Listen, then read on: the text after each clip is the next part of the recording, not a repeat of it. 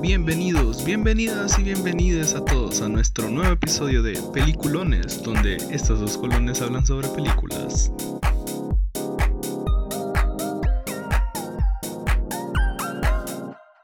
Hola. Buenas, ¿cómo están? Esperamos que hayan disfrutado últimamente los episodios que tenemos de, de nuestro podcast y hoy le venimos con uno nuevo. Hoy nos vamos a centrar en una persona llamada Sid Rogen. ¿Querés Y en otro llamado Evan Goldberg, que prácticamente somos Fidel y yo más escribiendo una película. Te lo juro, man. son los meros payasos, pero ¿querés explicarnos un poquito más acá lo de... Eh, sí, mira, básicamente Seth Rogen y, y Evan Goldberg. Evan Goldberg se ha tirado más al lado de escribir películas y producir películas, tal vez por eso no, le- no lo conocen. Ah, por eso el nombre que- suena. Pero Seth sí ya es un nombre bien grandote oh, en, la industria del cine ahorita. Ese más lo vas a ver por lo menos una vez al año en una película. Sí, no, a este punto ya todos saben que Seth Rogen es como el actor de comedia. pues. Ah, huevo, es, Uno de los es nuevo- es- es el nuevo Adam Sandler, man. Es como el Adam Sandler como generación nueva, man.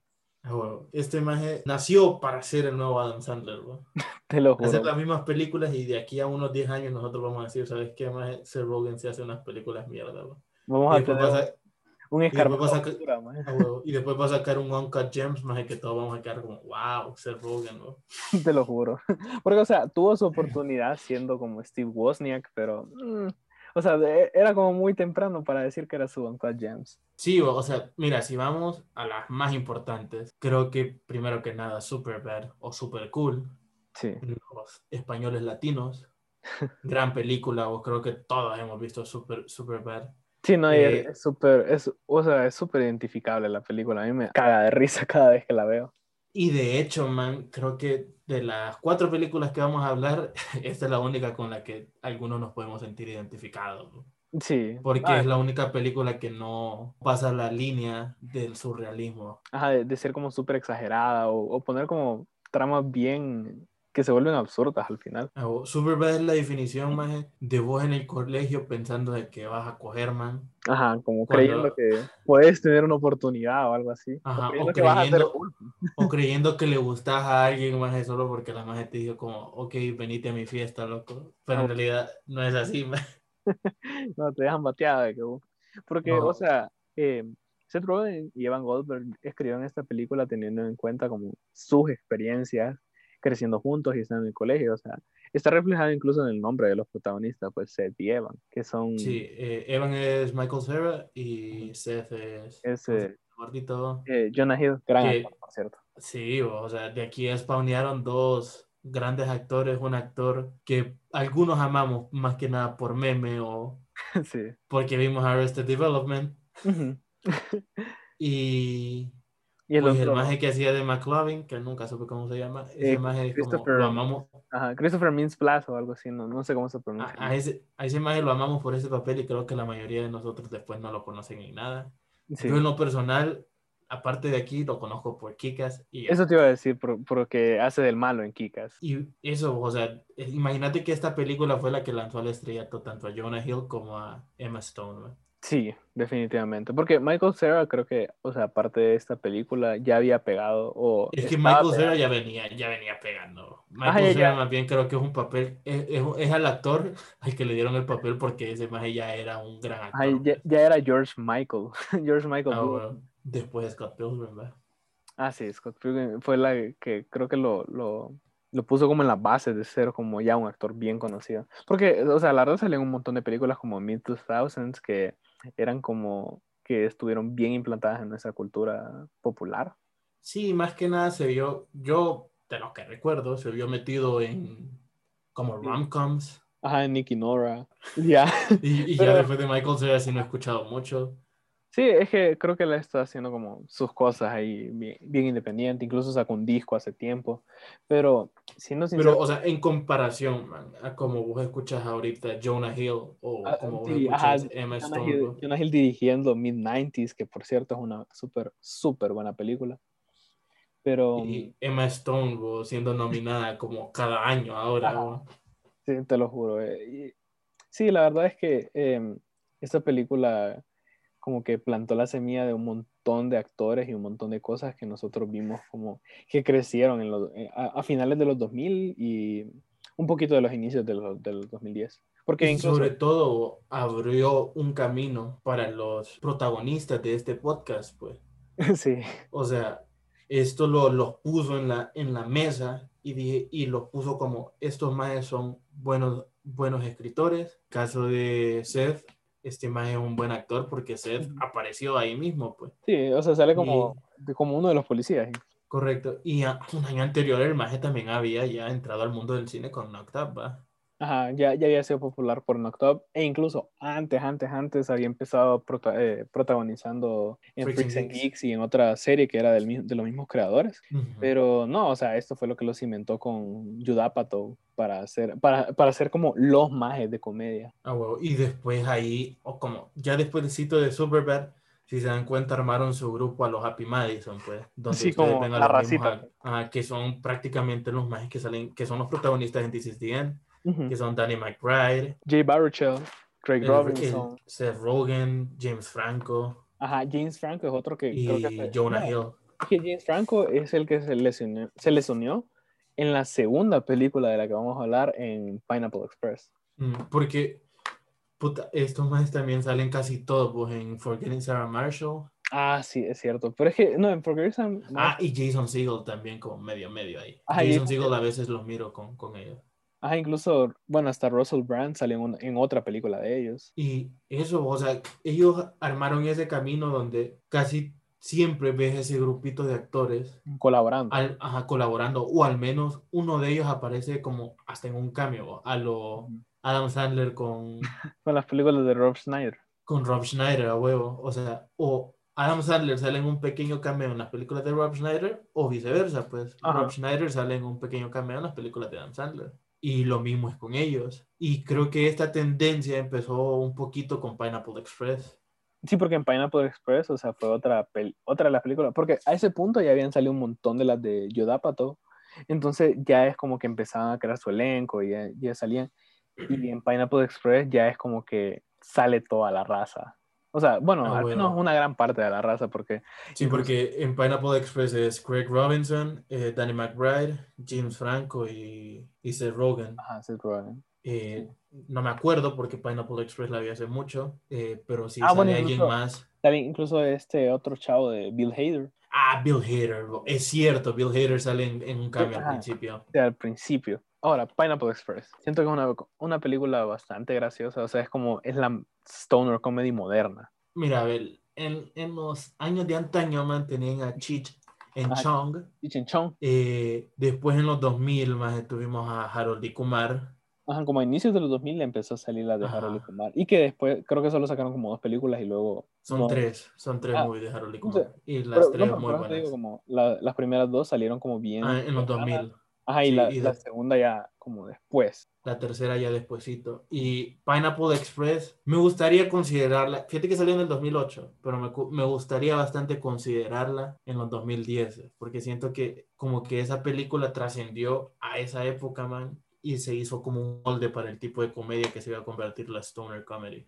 Sí, definitivamente. Porque, o sea, creo que ajá, hasta después empezó a pegar, porque todos amamos esa O sea, me acuerdo que cuando salió fue como que todos decían que la película era, gracio- era graciosa, pero no era como que había pegado tanto.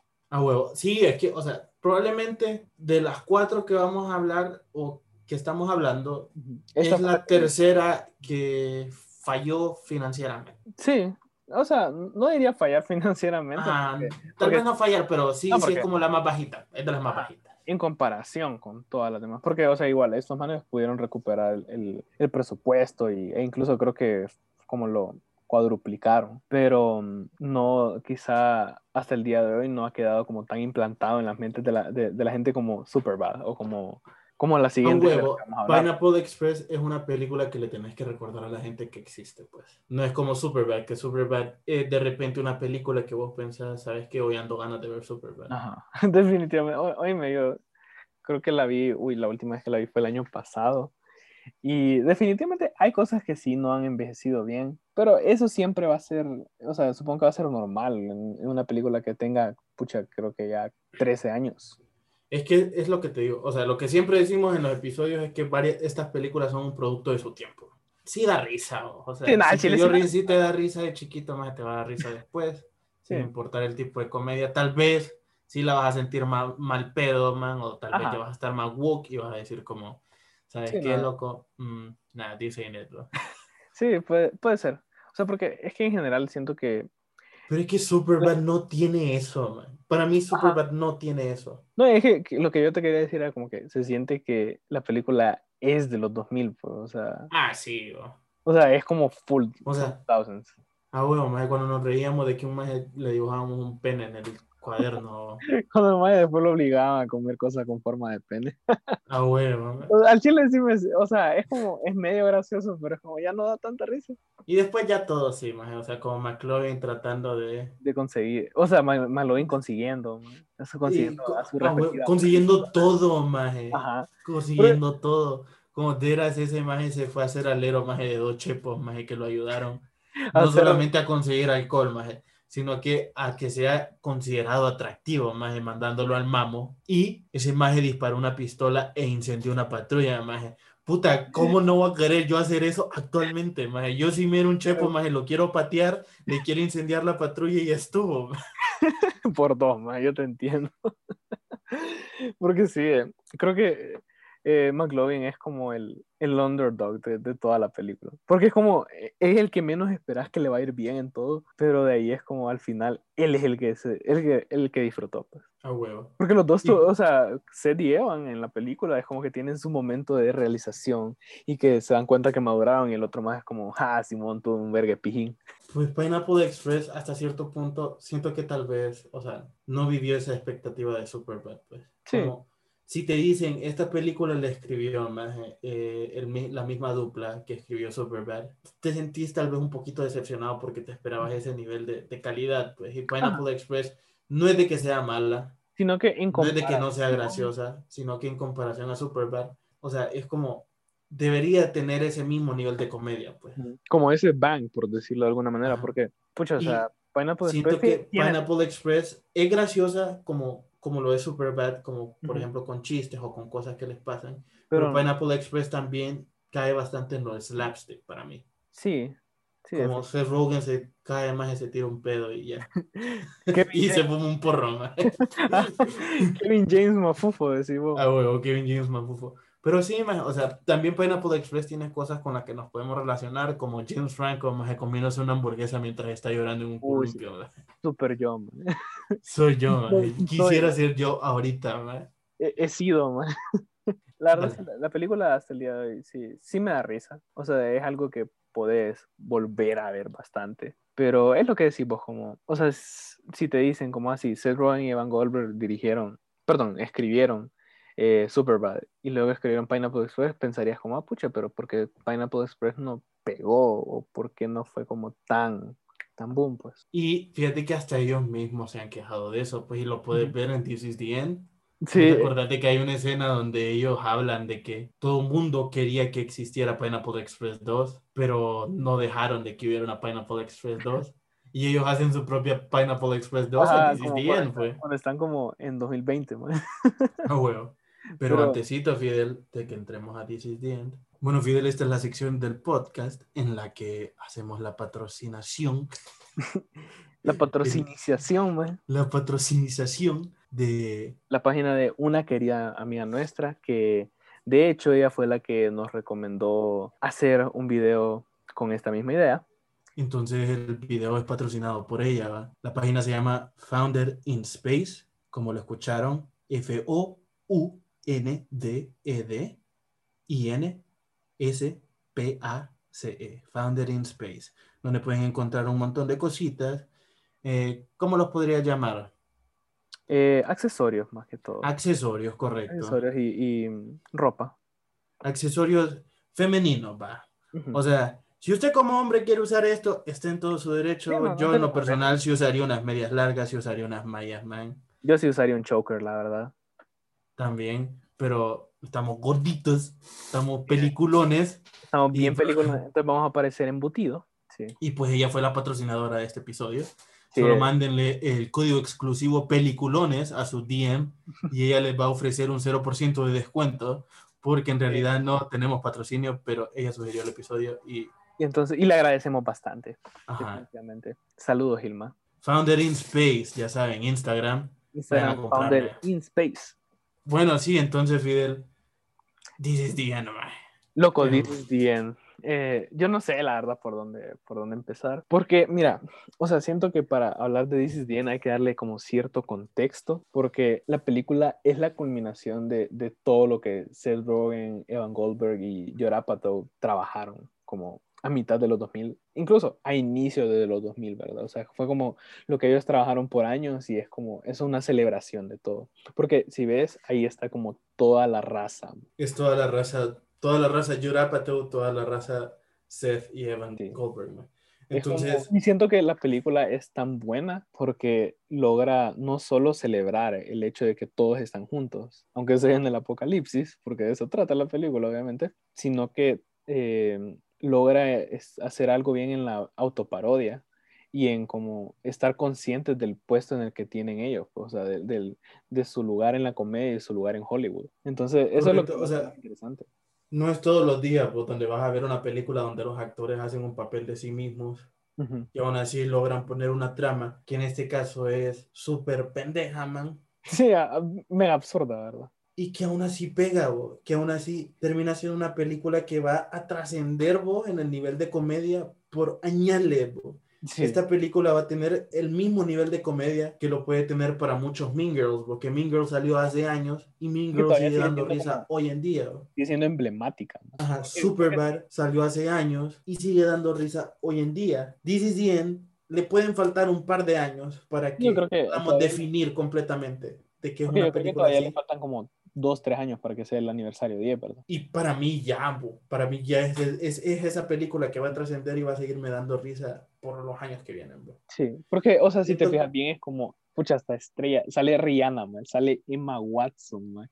Y lo, lo, lo, lo que más me da risa es que todos son como versiones exageradas de ellos o como versiones como bien conscientes de cómo la gente los ve. No ¿Cómo, si- se, cómo los perciben en Hollywood? ¿Cómo el tipo de papel que ellos siempre tienen en sus películas? Sí, porque por ejemplo, vaya, eh, el papel de Jonah Hill.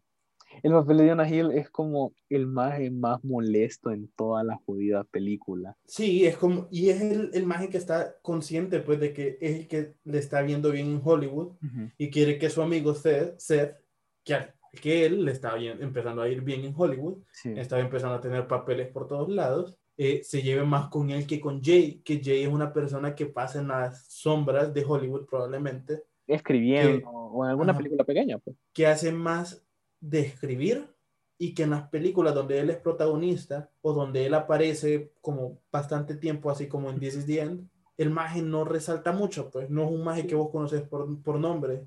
Ajá, es como, Mac- ah, sí, es el amigo de ellos. A huevo. Danny McBride cumple su función de ser el maje pendejo que todo el mundo odia. Uy, sí, ese man, ese papel, fíjate que actually sí, sí me gusta, porque logra hacer tan bien el papel de imbécil, man. Y James Franco, man, el papel de que yo ya soy el actor realizado, maje de Hollywood en este grupo. Sí, porque a este punto James Franco ya estaba, ya había, ya está en la cima.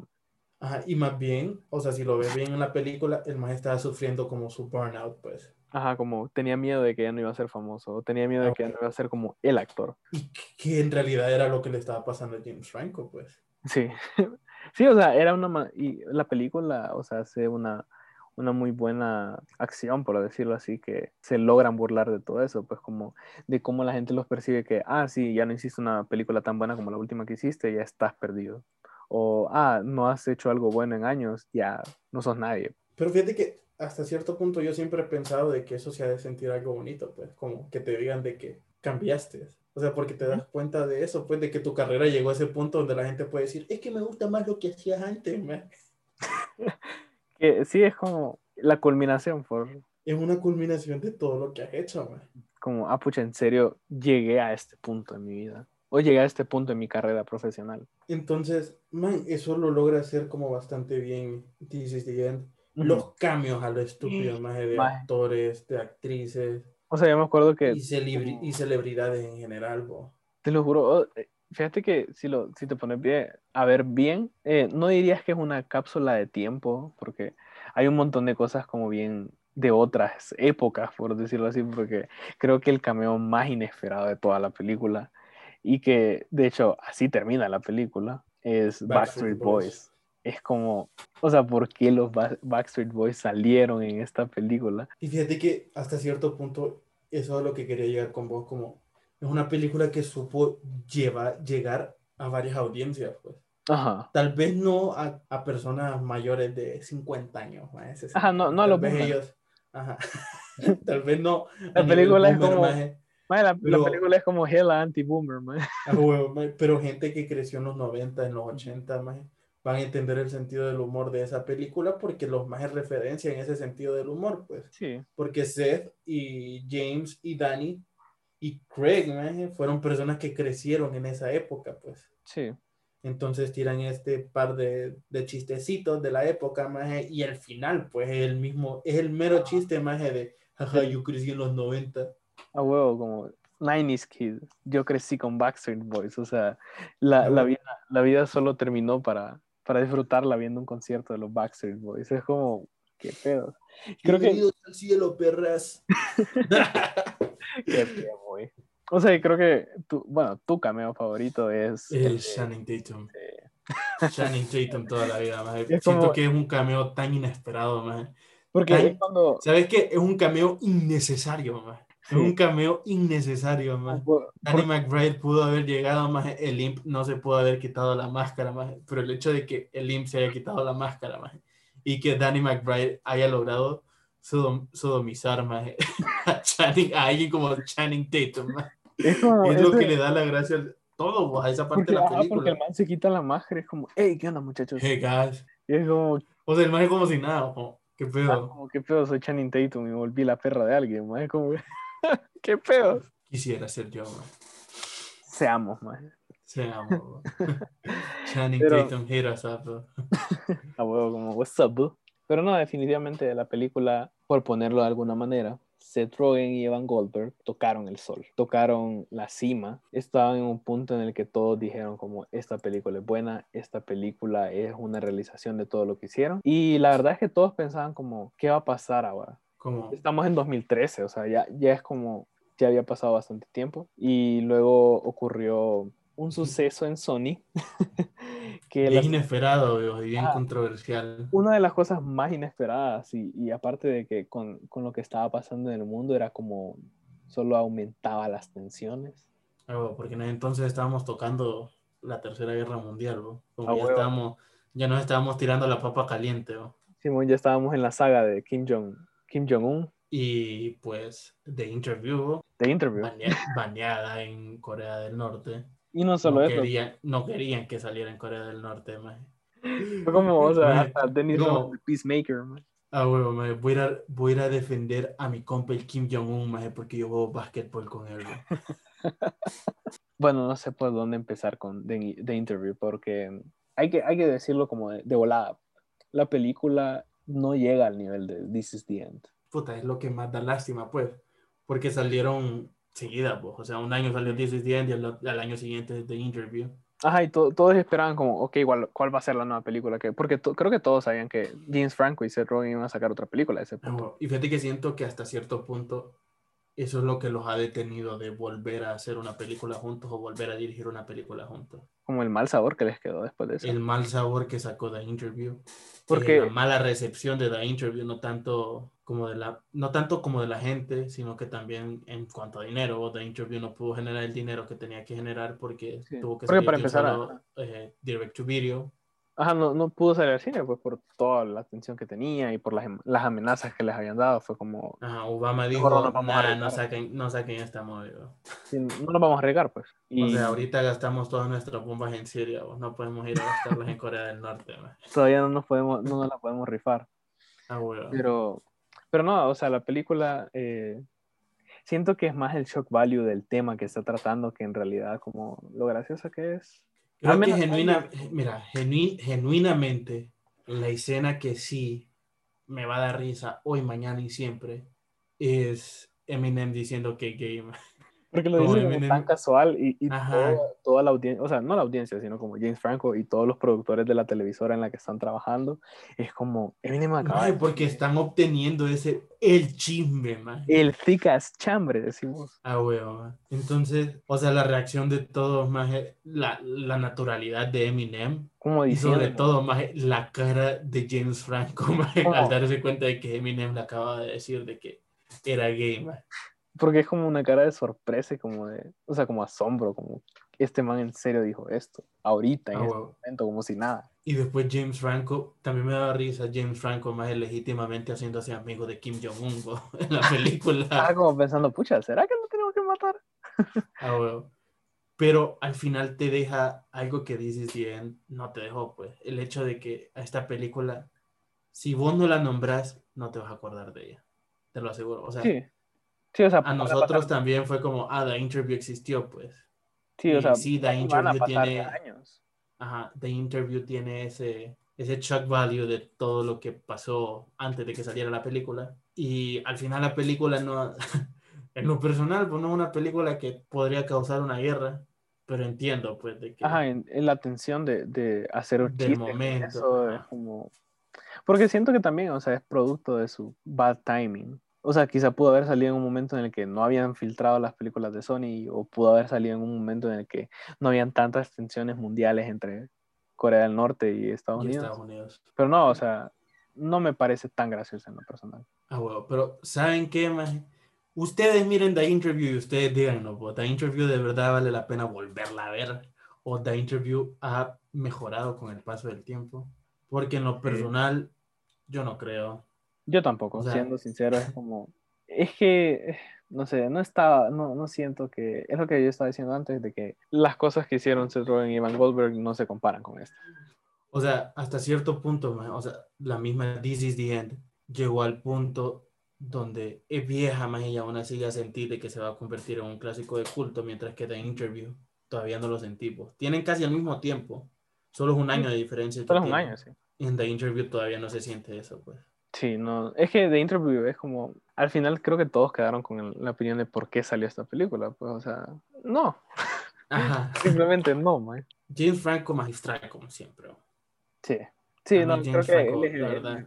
es el que hace la mejor actuación en toda la película. James Franco como actor de comedia me encanta, me gusta bastante. Sí, Es un actor serio que prefiero ver en películas de, de comedia que en películas serias. maje. Siento que le sale mejor el papel de ser una persona seria que rompe personajes, o sea, como que algo lo quiebra y se vuelve gracioso. Solo míralo en, en The Disaster Artist. Uy, sí. Sí, Ese qué, maje ahí qué peliculón. Qué peliculón. Ese maje pudo, pudo tomar toda la esencia de Tommy Wiseau, hacer la comedia man, y hacerlo bien. man. Sí, porque, o sea, a nadie le va a salir tan igual como ser Tommy Wiseau. ¿no? Correcto, man. Es el tipo de persona a la que estás imitando, Tommy Wiseau. Imagínate. Y eso, The Interview, es el trago amargo de las cuatro movies. bro. Sí, yo, yo no la recomendaría en lo personal. Te estás tomando cuatro shots, man. Con The Interview ya estás happy. Ah, bueno, ya estás como, ya no quiero. Ya, ya mejor no sigamos. Ah, con The Interview reconsideramos si te vas a beber ese shot o no. Pero, pero sí, en, en conclusión, eh, siento que Seth Rogen y Evan Goldberg eh, pudieron capitalizar en todas las cosas buenas que hicieron, pero quizá en los últimos años se han visto como un poquito obstaculizados por, por el mal sabor que dejó The Interview. The Interview. Pero en general, Y- creo que yo puedo recomendar esas tres películas antes de, de, de The Interview. Y creo que ellos han escrito un par de cosas aquí y allá, pero individual, mientras que no lo han hecho como se hizo, pues, en, en- desde 2007 vos, hasta ese 2014, donde pasó Superbad, Pineapple Express, This is the End y The Interview. Sí, O sea, no han escrito a ese nivel otra vez. sí, definitivamente. Al final también vos, o sea, hay que tomar en cuenta de que ellos están dirigiendo y escribiendo Preacher, Ah, sí, esa- yo no he visto la... Es una serie, ¿verdad? es una serie, la serie de Preacher. Tal vez por eso se desviaron un poquito del camino del cine, pero Preacher no es una, no es una mala forma de seguir adelante. Porque es algo, me imagino que es algo diferente, es completamente diferente de lo que estaban haciendo antes. Es como estás empezando a adaptar cosas ya. De repente no me va a sorprender que Evan Goldberg y Seth Rogen escriban una película para Marvel. Bueno, ya intentaron con algo de superhéroes, pues que era The Green, Ah, The Hornet, Green Hornet. que preferimos no no, considerar ahorita porque Green Hornet no existe. ¿no?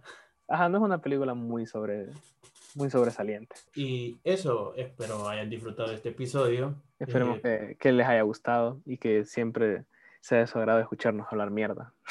Ah, bueno, so- sobre todo eso, pues. Y para cerrar el episodio, pues, concientizar de la situación que está pasando en el país. Eh, por favor, si pueden donar, donen. Si cualquier cosa que tengan que ya no la ocupen, eh, ustedes nunca saben a quién le podría servir. Y tal vez no, o sea, si no puedes donar, vos, no creas que la gente es annoying por estar compartiendo cosas, más bien pensar lo que la gente quiere seguir ayudando a la gente, más. Sí, definitivamente. Entonces, de verdad. es- compartí vos también, más, no sos annoying para nadie, más bien estás haciendo un bien para la gente. Sí, porque imagínate como alguien puede ser que no sepa, pucha, dónde tengo algún lugar de donación cerca o a quién puedo donarle, pues no hay nada de malo con estar compartiendo ese tipo de imágenes porque también debería ser algo que nosotros estamos bastante informados. Eh, puta, ahorita hay un montón de gente también, porque si te da miedo irte a exponer a, a ir a, algún lado, a dejar tus donaciones, hay gente que está empezando ya a ir a traer tus donaciones a tu casa, pero con tal de eso, pues de que estés donando. Estés donando, estés ayudando, pues, o sea, a aumentar la información. Eso, o sea, sean conscientes, cuídense por ambas cosas, por el huracán y por, el, por el- la pandemia. Y por la pandemia. Y pásenla bien, pues espero lo hayan disfrutado. Disculpen por este pijacito al final, pero vale la pena mencionarlo. E- Es bastante importante que todos sepamos la situación del país y que nosotros no, poda- o sea, no podemos solo darnos la vuelta y fingir que no está pasando. Ya la otra semana, pues, tenemos otro invitadito. Sí, Vamos a hacer una, una trilogía que yo no he visto y vamos a ver cómo funciona, pues. que, que espero Espero que, la porque es como Mira, Una- si no me gusta, voy a hablar mierda. Qué bueno. Y si me gusta, voy a hablar mierda buena, que también es bueno. por cualquiera, o sea, cualquiera de las dos genera contenido, entonces por mí no hay problema. Mejor si te Ah, volvés el antagonista. pues. O mejor. o- Eh, pero no, gracias. vos. Gracias a todos ustedes. Eh, gracias por el amor que le han dado al, al programa. Recuerden peliculonespodcast.gmail.com si quieren contactar con nosotros. Que por cierto ya hemos Y- tenido bastantes mensajes, así que eso es Y muy sí, apreciado. gracias a la racita. Increíble. Ey, falta un compa ahí, no voy a decir nombres, que nos, dijo que, quiere, eh, que nos dijo que quiere salir y no nos ha mandado nada. va. Ajá, o sea, no, Igual Sigo esperando. no sale inspirado el muchacho todavía, ¿verdad? Eh, pero sí, man, está- estás completamente invitado. Solo mandanos qué película querés, que, Ujú. que hablemos con vos y vamos a organizar nuestro tiempo. Y le damos con Tokio. Eh, no es que seamos ocupados, pero Pero sí, nos cuesta Pero- un poquito organizarnos y todo eso. Entonces, ah, bueno, somos estudiantes, sí, estudiambres. estudiantes. Y ya, gracias, racita, cuídense.